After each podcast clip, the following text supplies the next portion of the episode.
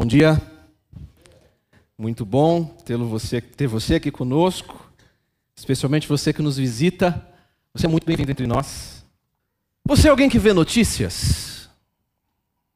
Acho que sim. Nós vivemos na era da informação, onde notícias por todos os lados têm a capacidade de muitas vezes direcionar os caminhos, os nossos passos, as nossas decisões. Você escolhe seus investimentos a partir de notícias sobre o mercado econômico. Você decide se é melhor hora ou não para comprar um produto para sua mesa, para sua casa, a partir das notícias sobre a evolução dos preços. Você escolheu provavelmente a roupa que você veio até aqui hoje, baseado nas notícias sobre a previsão do tempo, muito embora essas não costumem acertar tanto.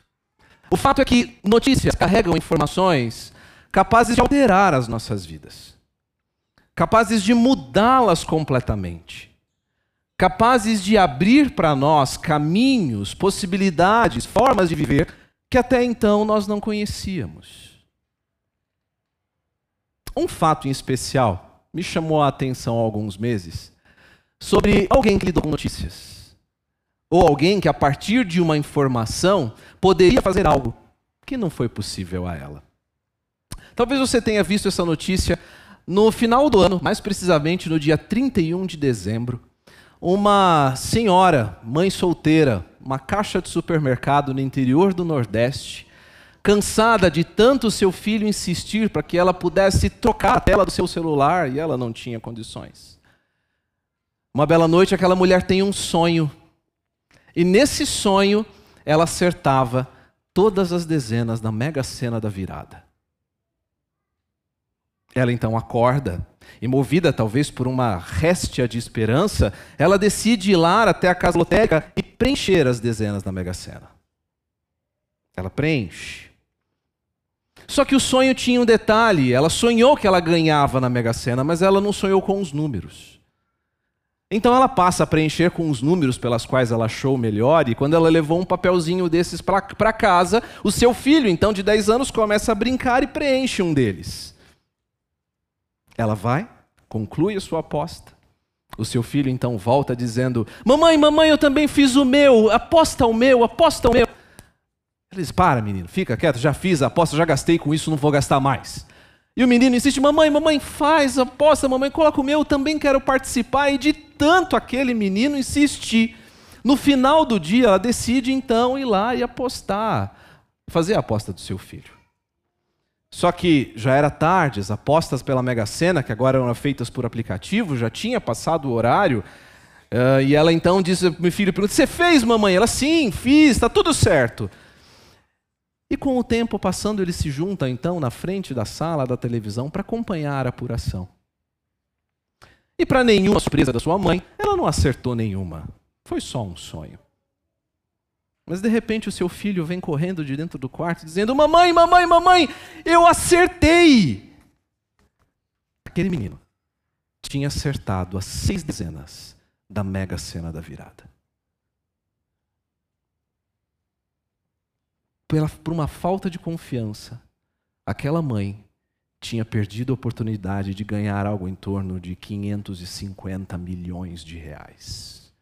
Eu não sei no seu caso, mas no meu ajudaria muito.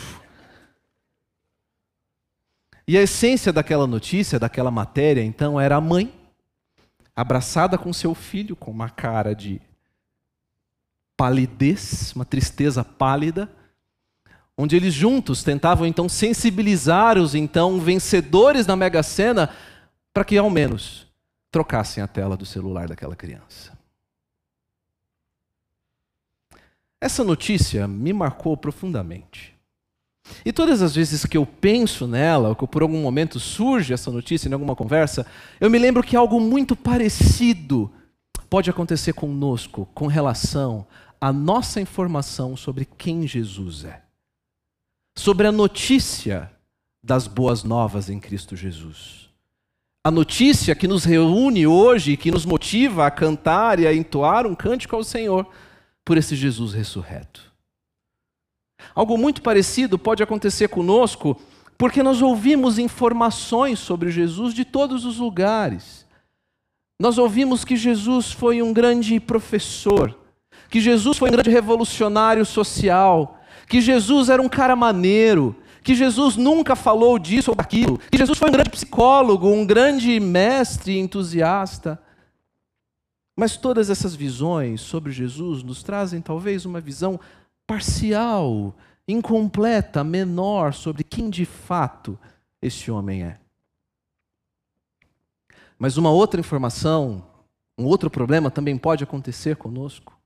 Quando nós, muito embora conheçamos quem esse Jesus é e ouçamos do que ele fez para nós, nós vivamos uma vida como se essa fosse só mais uma informação. Como se o fato daquele homem que morreu e ressurgiu não tivesse impacto real em nossas vidas. Como se houvesse uma separação entre o nosso dia a dia real do trabalho, da escola, da luta, do ônibus, do metrô, dos nossos dilemas e problemas, e houvesse um outro, um, outra esfera espiritual que nós lidamos com ela nos domingos pela manhã. E só isso. Vidas que, embora tenham uma caminhada de fé, parecem não caminhar com fé. Por isso, hoje, eu quero lhe fazer um convite. Hoje eu quero convidar você a nos lembrar, ou quem sabe conhecer, o que Jesus é. O que significa essa grande notícia da Páscoa para mim e para você. Algo que todo o Novo Testamento aponta como cerne da vida cristã. O reconhecimento de que Jesus é o cumprimento da promessa de Deus em nos livrar de uma vida separada de Deus. No dia que nós celebramos a verdadeira Páscoa, quando Jesus ressuscita dos mortos, nós celebramos que uma nova porta é aberta para nós. Uma nova realidade é instaurada no mundo.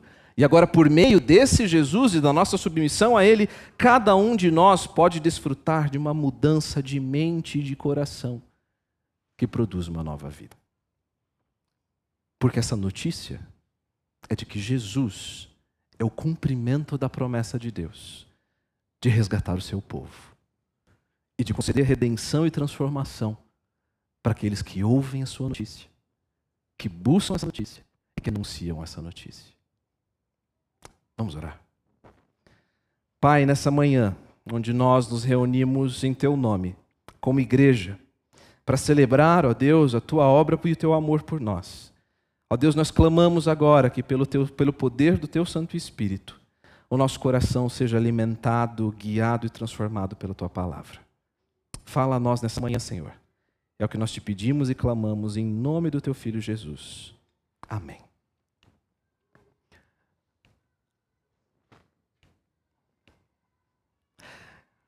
As primeiras notícias sobre esse Jesus, sobre o que ele fez, o significado das coisas que ele fez, elas foram transmitidas primeiramente por aqueles que viram esse Jesus e caminharam com esse Jesus. Pessoas que estavam ali com ele e que essas histórias iam sendo transmitidas por histórias, por conversas, por pessoas que verbalmente, oralmente, iam transmitindo essas informações uns aos outros. Até que anos depois de todas essas coisas acontecerem, mais ou menos uns 30 anos que depois Jesus de fato ressurgiu, um homem chamado Lucas se propõe a organizar todas essas histórias. Se propõe a fazer um trabalho quase de historiador ou de jornalista, ouvindo as pessoas que acompanharam esse Jesus, que viram aquelas coisas, e ele mesmo ia conferindo uma por uma. Esse homem escreve algo que nós conhecemos como um evangelho. Ele escreve um livro para registrar de maneira fiel e precisa todas as coisas que Jesus tinha feito. E Lucas, nos seus primeiros capítulos, ele registra para nós quase que como uma moldura para toda a sua mensagem. Talvez você tenha entrado num túnel, ou e prestes a entrar num túnel, tem uma placa escrito ali o comprimento daquele túnel, não é? E a partir dessa placa você consegue ver, saber quanto, o que você vai percorrer naquele túnel. É mais ou menos isso que Lucas faz nos seus dois primeiros capítulos, nos primeiros capítulos do seu livro. Lucas mostra para os seus leitores o que eles vão encontrar no seu evangelho. Lucas relata a maioria das histórias que nós conhecemos. Lucas registra histórias que só ele registra. Lucas fala do nascimento de João Batista, um nascimento milagroso, Lucas registra a história de Zacarias, de Isabel. Lucas registra a história de Maria ouvindo o anjo, aquele menino que ia nascer por meio de um anjo. E Lucas registra o nascimento desse menino. Mas logo em seguida, Lucas parece, passa a registrar uma história que só ele registra, que nós não vemos em nenhum dos outros evangelhos. Lucas registra a história que ficou conhecida como os pastores, os anjos e as boas novas. Se essa história fosse uma série da Netflix, provavelmente nós estaríamos no último episódio da primeira temporada. Aquele episódio mais importante, o auge, onde todas as coisas parecem se confluir, chegar ali. Essa é uma passagem extremamente importante. Porque Lucas registra o auge da expectativa. O auge da expectativa de personagens que antes clamavam pelo dia, pela chegada do cumprimento da promessa, onde Deus finalmente venceria o mal, a morte, o pecado e Satanás, e de modo glorioso resgataria o seu povo. Essa expectativa, então, atinge o seu auge quando as pessoas, fora dali do círculo familiar, ouvem pela primeira vez a notícia do Messias. Mas esse momento singular da história é trazida a pessoas que não são muito comuns no meio dessa história. Ela é trazida a pastores. E eu preciso rapidamente fazer um parêntese aqui para você se lembrar quem pastores eram naquele contexto. O texto nos diz que havia pastores que estavam nos campos próximos e durante a noite tomavam conta dos seus rebanhos. Alguém que lesse ou ouvisse essa história pela primeira vez diria: pastores. Porque naquele contexto, pastores eram o que nós chamaríamos talvez de gente de quinta categoria. Pessoas que assim não são muito de palavra. Pessoas que não são muito obedientes da lei, não conhecem muito a lei do Senhor. Pessoas que assim são ah, ah, trapaceiros, são pessoas que não são dignas de confiança. Para você ter uma ideia, pastores sequer teriam o seu depoimento válido no templo ou nos tribunais. Ninguém queria ouvir essas pessoas. Mas é elas quem Deus escolhe para anunciar o momento mais importante da história. E Deus faz isso por meio de um evento singular para anunciar uma pessoa singular com um significado singular.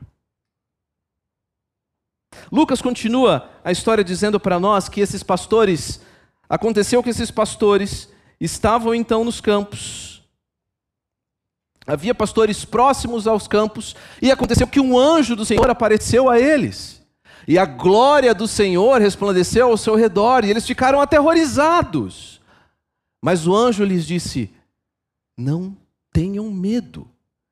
Hoje eu lhes trago uma grande notícia eu lhes trago uma grande boa nova, que são para todo o povo. Hoje, na cidade de Davi, lhes nasceu o Salvador, que é Cristo, o Senhor. Isso lhe servirá de sinal: encontrarão o bebê envolto em panos e deitado em uma manjedoura. Há um evento singular. Anjos gloriosos, cheios de luz, rompem a escuridão da noite. Aqueles pastores que talvez estivessem dormindo, estivessem revezando no cuidado de suas ovelhas, são acordados por uma luz gloriosa. Talvez um acordou e fala: Meu, acorda, olha isso, olha isso, olha o que está acontecendo. E de repente um anjo rompe a escuridão do céu e diz: Calmem, se acalmem, não tenham medo, porque o, o que eu vou dizer para vocês é algo muito importante. Hoje, Deus irrompeu a história. Hoje, Deus se fez carne e habitou entre vocês, porque hoje lhes nasceu Jesus. Esse evento glorioso anunciado por meio de anjos, ele tem, ele serve de panorama, ele serve de abertura para uma pessoa singular. Porque Lucas escolhe e nos coloca títulos muito importantes aqui sobre quem esse Jesus é. Lucas diz que esse Jesus é o Salvador e naquela hora, talvez tinha dado um estalo na mente daqueles pastores que eles perceberam que este é aquele a quem Deus tinha prometido de salvar o seu povo. de conceder perdão, aquele a quem o próprio Zacarias exultava que ele viria brilhar no meio daqueles que viviam nas trevas, para brilhar no meio daqueles que estavam na sombra da morte e guiar os nossos pés para o caminho da paz.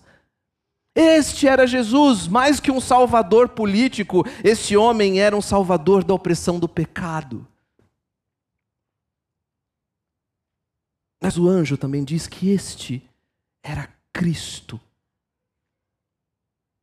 E esses homens talvez compreenderam que esses é aquele a quem Deus havia prometido há séculos atrás. Ele era o real libertador prometido Davi, aquele pelo qual o sofrimento e a morte possibilitaram um novo povo servindo ao Senhor. Ele, ao ser exaltado como Cristo, trouxe libertação dos pecados. Aquele que se assentaria num trono eterno, um trono que jamais será fim, terá fim. Mas ele também era o Senhor. Ele era o Quírios. Um termo que os gregos usavam para se referir aos seus reis, às suas autoridades. Mas para nós, Ele é o nosso Senhor. Ele é quem tem sobre suas mãos o poder e o controle sobre todas as coisas, sobre todos os reinos, sobre todos, sobre o mal e também sobre a salvação. Ele era a pessoa que por intermédio dele derrubou os governantes dos seus tronos e reinverteu os poderes desse mundo. Essa não era uma notícia qualquer. Era um evento singular para anunciar uma pessoa singular com um significado singular. Talvez aqueles pastores perceberam algo que você já percebeu. Que notícias às vezes mudam a nossa compreensão da realidade. Eu me lembro a primeira vez que minha esposa disse para alguém: Olha, esse aqui é o Eduardo, meu marido. Eu disse: Opa, eu sou marido agora. Eu me lembro a primeira vez em que eu peguei o meu, meu filho no colo, a enfermeira disse: Toma, pai, segura ele. Eu falei: Pai? Agora eu sou o pai? Esse era muito mais do que um pronome de tratamento, era uma informação nova que abria a minha vida para um novo tipo de relacionamento com tudo. Porque agora eu não trabalhava mais para satisfazer os meus desejos, mas eu tinha que alimentar uma criança. Agora a minha vida não era mais pautada pelos meus desejos, mas era uma vida de serviço à minha esposa. Algo semelhante aconteceu com aqueles pastores. A notícia sobre Jesus abria as portas para uma nova realidade. Eu me pergunto por que Lucas inseriu isso no seu evangelho? O que Lucas queria relembrar aos seus leitores com essa notícia?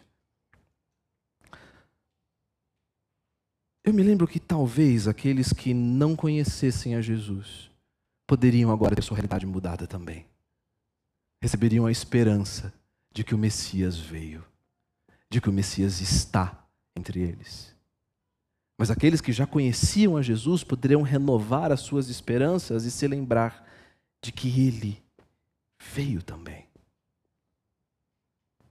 Quer você acredite nisso ou não, essa notícia muda tudo.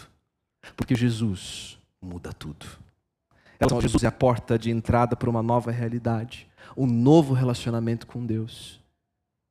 Jesus veio e Jesus mudou tudo. Essa verdade precisa ser lembrada, porque ela muda também a nossa realidade. Ouvir sobre o Evangelho é muito importante. E esses homens ouviram sobre o Evangelho, sem isso não há salvação. Mas a história não termina aí. Ouvir não é apenas isso que Deus nos proporciona, Ele nos chama a conhecê-lo e a desfrutar de um novo relacionamento com Ele. Porque o Salvador também precisa ser buscado. Percebam como a história continua. O texto nos diz que, de repente, uma grande multidão de anjos apareceu uma grande multidão do exército celestial aparece ao, junto com o anjo, louvando a Deus e dizendo: Glória a Deus nas alturas, paz na terra aos homens, a quais eles, quais ele concede o seu favor. Quando os anjos os deixaram e foram para os céus, os pastores disseram uns aos outros: Vamos a Belém, vejamos isso que aconteceu, que o Senhor nos deu a conhecer. Então eles correram para lá e encontraram Maria e José e o bebê deitado numa manjedoura. Talvez quando você estivesse lendo essa história pela primeira, vez, o, o que mais teria te chamado a atenção? Talvez fosse essa multidão de anjos aparecendo, rompendo o céu junto com aquele primeiro anjo e louvando e cantando ao Senhor numa noite magistral. Isso é realmente surpreendente. Mas parece que Lucas quer nos mostrar que esse não é o clímax da história. Porque Lucas parece gerar nas suas, nos, naqueles que estão lendo essa história uma pergunta simples, porém fundamental: O que é que esses pastores farão agora? O que eles fazem diante dessa notícia, dessa hoste celestial cantando e louvando ao Deus? Os anjos saem, um olha para o outro. E agora o que a gente faz? Talvez um tenha dito: Você é louco? Vamos lá ver Belém. Vamos lá ver essa história, que isso que o Senhor está usando acontecer. Quem é esse? O que Deus está fazendo na história? Quem é esse que merece a adoração dos anjos? E eles vão. Eles não só vão, como esses homens correm. Eles vão correndo. E o texto destaca para nós que não é uma busca desinteressada. Não é o que eles fazem, olham para o relógio e dizem, ah, domingo que vem eu vou. Eles não vão falar, não, primeiro, deixa eu cuidar quem vai cuidar aqui dos meus rebanhos e depois a gente vai ver a notícia. O texto nos mostra que é uma sensação de urgência. Talvez eles tenham largado tudo que estava lá e corrido atrás desse menino. Porque nada tem mais valor ou sentido depois dessa notícia. O que são ovelhas perto do Messias? Eles vão e eles encontram. Eles encontram o Rei do universo, aquele por meio de quem todas as coisas foram criadas, deitado em uma manjedoura, simples, enrolado em panos. E às vezes eu imagino quantas vezes eles ainda viram esse Jesus, caminharam com ele, ouviram ele pregar, até vê-lo sendo exposto numa cruz e ressuscitado ao terceiro dia. Se você sofresse de uma doença incurável e soubesse disso, soubesse que para você não há nenhuma esperança, mas de repente ouvisse a notícia de que em um lugar distante, talvez, pessoas estavam sendo curadas dessa doença, um novo tratamento havia surgido e pessoas estavam sendo saradas por ele, o quanto você estaria disposto a deixar por esse remédio? Eu imagino que a resposta é tudo. Porque todas as suas riquezas, todo o seu acúmulo de dinheiro, não faz o menor sentido quando você está doente de uma doença terminal. Esses pastores fizeram isso. Eles deixaram tudo e vão em busca desse Jesus. E esse convite continua para nós hoje. Nós somos chamados a conhecê-lo, nós somos chamados a ouvi-lo, muito embora não possamos conhecê-lo fisicamente ainda, como aqueles homens fizeram, mas nós temos a Sua palavra, nós temos a Sua voz falando a nós, Sua vontade para nós. Quantas vezes você tem buscado ouvir esse Jesus? Quando o tempo sobra? Quando dá? Ou você tem buscado uma busca intensa e contínua porque você entende que a sua vida depende dele? Buscar a Jesus significa seguir seus passos, ouvir o que ele diz. E buscar a Jesus significa não ouvir o que o mundo diz, não ouvir os falsos mestres as vozes do mundo que nos oferecem uma sabedoria barata e limitada, mas o Rei dos Reis nos fala por meio da Sua palavra. Assim como aqueles pastores buscaram Jesus e os encontraram, o convite também é para nós hoje. Ele prometeu que aquele que o busca encontra. E nós também encontraremos quando buscarmos o Rei do universo, ao mesmo tempo glorioso e humilde como aqueles homens fizeram. Homens antes afastados, espelhados, jogados à margem da sociedade, ouvem sobre a notícia de um Messias. Ouvem o seu chamado. Esses homens buscam a Jesus e agora o conhecem. Agora ouvem o que ele fala. E agora? O que acontece? A história nos aponta para que algo aconteceu com aqueles homens. Ao ouvirem sobre Jesus, ao buscarem a Jesus, algo novo aconteceu. Esses homens são transformados. O texto nos diz que depois de o verem, esses homens contaram a todos o que lhes fora dito a respeito daquele menino. E todos os que ouviram o que os pastores diziam ficaram admirados. Maria, porém, guardava todas essas coisas e sobre elas refletia em seu coração. Os pastores voltaram glorificando e louvando a Deus por tudo que tinham visto e ouvido, como lhes foram dito. Percebam que uma inversão tremenda aconteceu nessa história. Pastores antissonolentos, pastores caídos, separados da sociedade, são os que agora voltam anunciando a chegada desse Jesus. A cena final dessa história nos mostra que algo radical aconteceu. Pessoas antes sem credibilidade, pessoas que ninguém queria ouvir, são aqueles que agora saem para anunciar a Jesus. Aqueles homens que foram buscar a Jesus não são mais os mesmos que voltaram. Algo radical aconteceu na vida desses homens.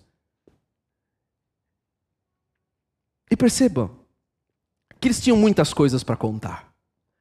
Eles tinham uma hoste celestial aparecendo sobre eles, tinham anjos rompendo a madrugada, mas eles contam tudo o que foi dito a respeito daquele Jesus.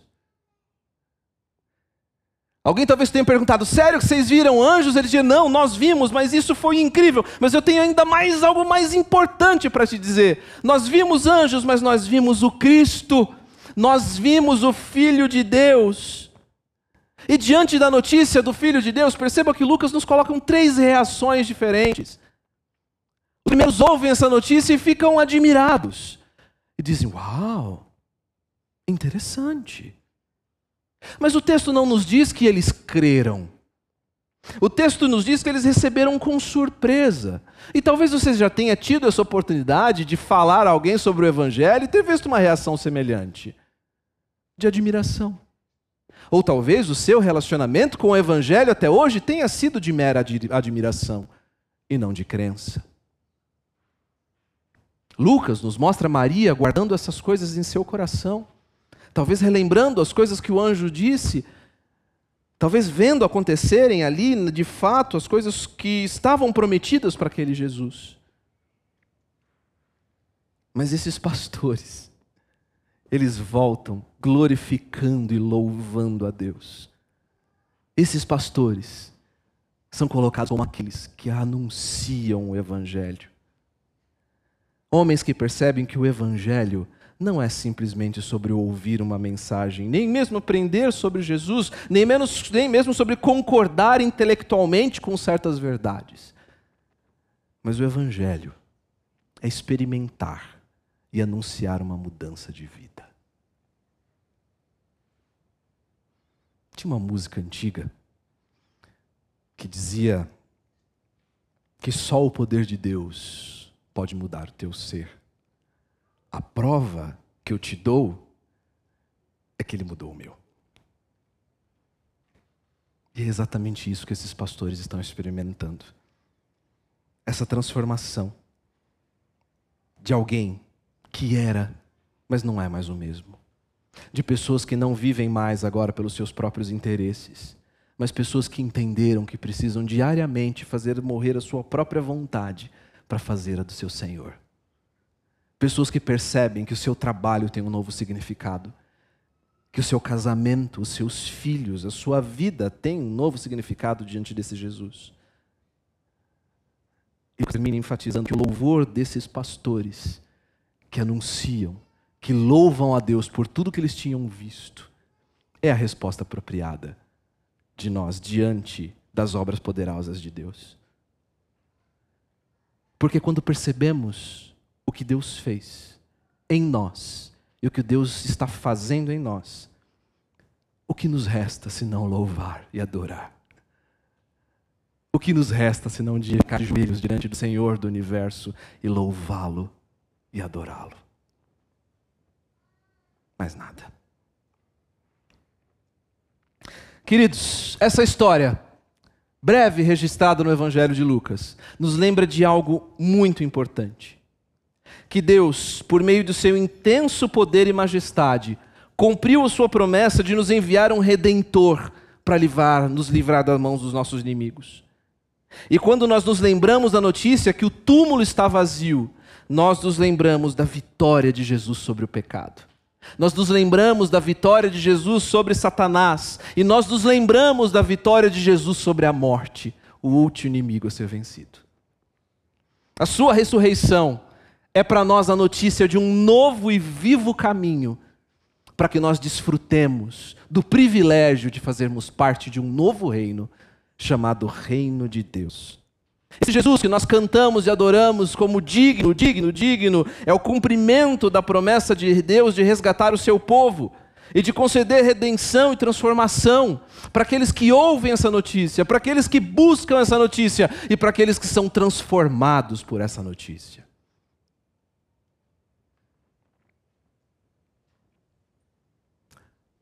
Mas e agora? O que nos resta diante desse relato? O que nós fazemos com essa informação? Eu creio que só há duas opções. Porque se esse Jesus é de fato o Senhor, se esse Jesus é de fato o Cristo, se esse Jesus é de fato o Salvador, a atitude desses pastores é para nós um exemplo de pessoas que ouvem, buscam e anunciam o Senhor, e pelo seu poder agora disponível, são gradualmente transformados a Ele. Pequenos Cristos, andando agora em novidade de vida. Pessoas que agora vivem como uma revelação do poder e da obra desse Jesus em nós. Pessoas que ouvem esse Jesus dizendo que vocês são a luz do mundo e assim brilhe a luz de vocês diante dos homens, para que vejam as suas boas obras, e vendo as suas boas obras, eles glorifiquem ao Pai que está nos céus. E à medida que essa justiça brilha em nós, age no meio de nós, nós mostramos a glória de Deus ao mundo. Nós, a partir dessa informação, vivemos agora como sinais de que Cristo vive, de que a tumba não o prendeu, e de que hoje ele habita em nós. Mas há uma segunda opção. Nós podemos lidar com isso como uma mera informação. E eu me pergunto se aqueles pastores tivessem tomado uma mesma atitude. Se diante da revelação dos anjos de que o Salvador estava disponível a eles, eles olhassem um para o outro e dissessem: Nós temos coisas mais importantes para fazer agora não vai estar tá dando. Melhor a gente cuidar aqui das nossas coisas, é melhor a gente lidar com a nossa vida, e se der tempo nós vamos atrás desse Senhor. Ah, não, lidar com o meu pecado agora não. Trata a minha esposa primeiro. Depois que ela melhorar, eu vou.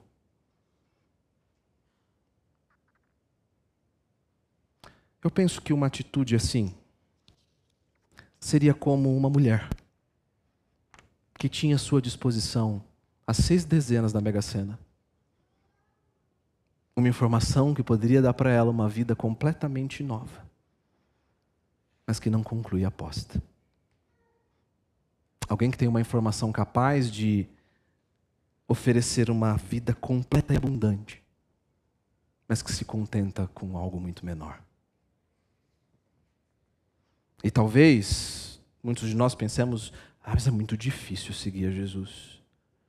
É muito difícil eu preencher aquilo que Deus me oferece para eu conquistar a nossa vida. E nessas horas eu lembro que o mais difícil já foi feito. O mais difícil é vencer a morte. O mais difícil é transformar um coração de pedra em um coração de carne. Difícil é ter à disposição uma nova vida e viver mendigando por uma nova tela de celular.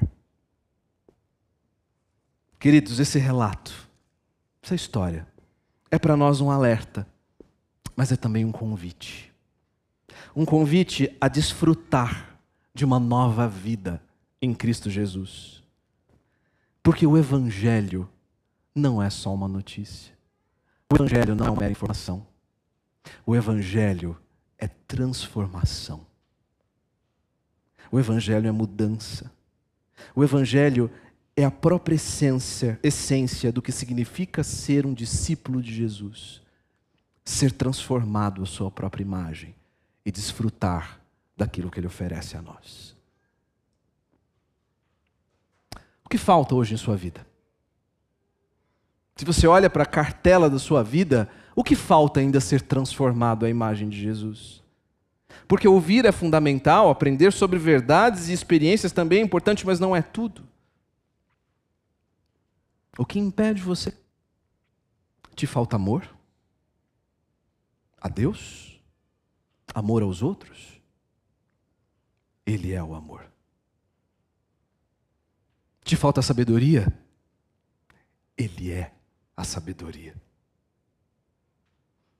Te falta pão? Ele é o pão da vida. O pecado te carrega.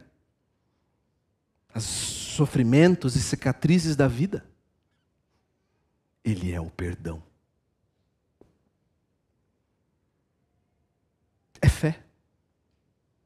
Ele dá para aqueles que o pedem.